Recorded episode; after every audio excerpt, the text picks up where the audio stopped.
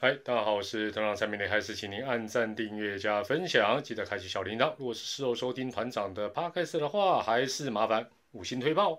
各位本职迷，哈哈，关注比赛本职的本职迷，好久不见啦，帮帮忙好不好？帮帮忙，让我们暂时抛开帮帮，好不好？暂时就好，谢谢。好了，二零二一年的中职年度最有价值球员呢，相信大家都知道，最主要就是两大羊头的竞争。没错，不是象队的德保拉，应该就是狮队的布雷克。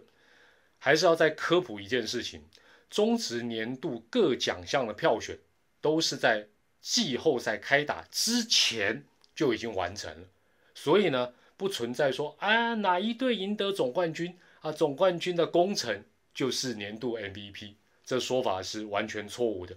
也就是说，评选的成绩仅限于例行赛的部分。然而，德保拉与布雷克这两大强头在例行赛的成绩实在是难分轩轾。首先呢，在大家最容易看到的胜场的部分，布雷克以十七胜拿下了年度胜投王，但德保拉也。拿下了有十六胜，接着在防御率的部分，嘿，德保拉以一点七七夺得防御率王，但布雷克也以一点八三紧追其后，所以这两项重要的指标，两人算是各得一分。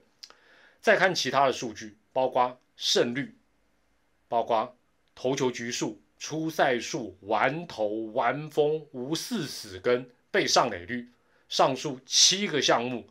都是布雷克略优于德保拉，但是呢，嘿嘿，德保拉可以亮出另外一张王牌，也就是三阵王的头衔，一口气把优势再抢回来。最麻烦的是什么？是两个人所属的球队喵喵爪爪，双双都打进台湾大赛，所以在贡献度的部分非常难分高低。这也显见了所谓的传统数据的盲点，除非说成绩差距非常大。否则，你要评断综合表现是非常困难的。幸好有进阶数据来帮忙啦。那两位羊头又同样都是固定先发的角色，就比较容易比。用最简单易懂的 WAR 来超级比一比就 OK 啦，就可以了。那 WAR 呢，翻译的名称叫做胜场贡献值。这个怎么样计算呢？相关的公式啊，大家可以去 Google 一下。但是啊，你只要记得这个数字是越大越好，哈，越大越好。例如，WAR 二的人就比哦，这个球员就比 WAR 一的多了一胜的贡献。那三比一啊，如果是 AR WAR 三，那跟 WAR 一比就是多两胜的贡献，以此类推。那两位羊头啊，呃，旗鼓相当的这个数据之下，究竟在进阶数据的 WAR 谁比较高呢？各位。脑筋这么好，要不要猜猜看呢？给大家五秒，五、四、三、二、一，答案是噔噔噔噔，爪爪的快乐宝拉，他的 WAR 高达了五点六二，比布雷克的四点五六多出了一胜多的贡献。看起来德宝拉应该可以蝉联年度的 MVP 吧？倒也不是那么绝对，因为哦。中职让媒体记者的票选方式呢，基本上是采取一个比较开放的形式。就以年度 MVP 来讲，选票上依序最多可以填三个球员，那这三个人他们分别就可以得到五分、三分、几分。例如，团长去投票，团长依序写下德保拉、布雷克、朱玉贤，那他们三个就分别可以拿到五分、三分、一分。或许大家会很直观的想。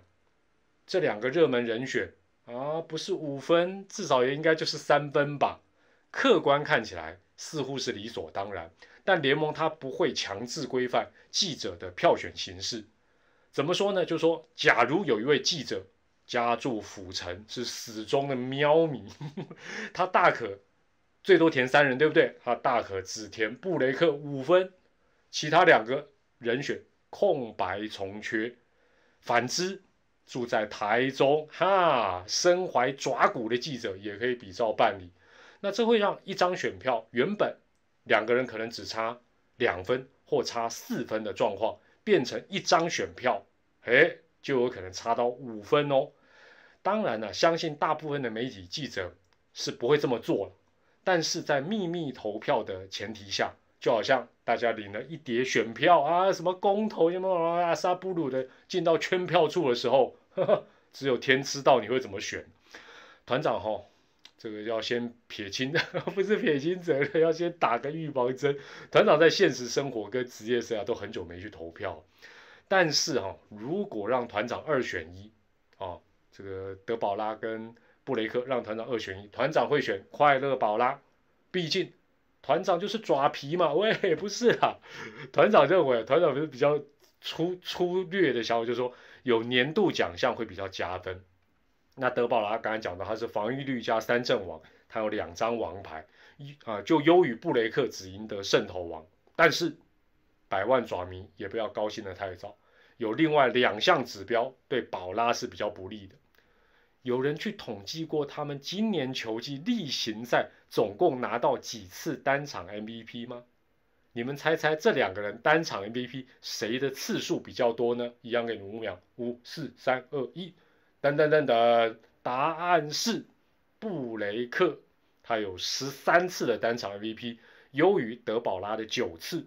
好，所以这个数据啊来讲，当然显见布雷克的一个价值。再来哈，这比较玄学的部分。前一阵子团长跟国师又同台做预测，那其中也有预测年度 MVP 这个奖项。那团长当然我不会东猜一个西猜，我说我当然还是猜我刚才讲到的德保拉。国师原本脚本上看到他选的是布雷克啊，但是最后关头，哎呀，他居然从布雷克跑票成为德保拉。国师也看好德保啦，接下来逮鸡扣零大雕哦，还是说国师的威力正在下降中呢？分析到这里哈，这个百万十号队友就是原迷朋友一定心里想，团长，阿里把我们家朱玉贤当塑胶做的吗？讲都没讲，飞也飞也。朱玉贤在本季哦，绝对是打击最强悍的南坡万，尤其是后弹力球时代，加上他拿下全垒打跟打点的双冠王。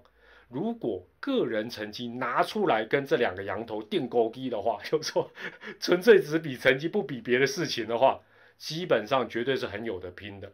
但是他最不利之处，你知我知天知地知猴知猿知，就是今年他所属的球队打了一个不上不下的成绩。如果说乐天今年比较接近季后赛。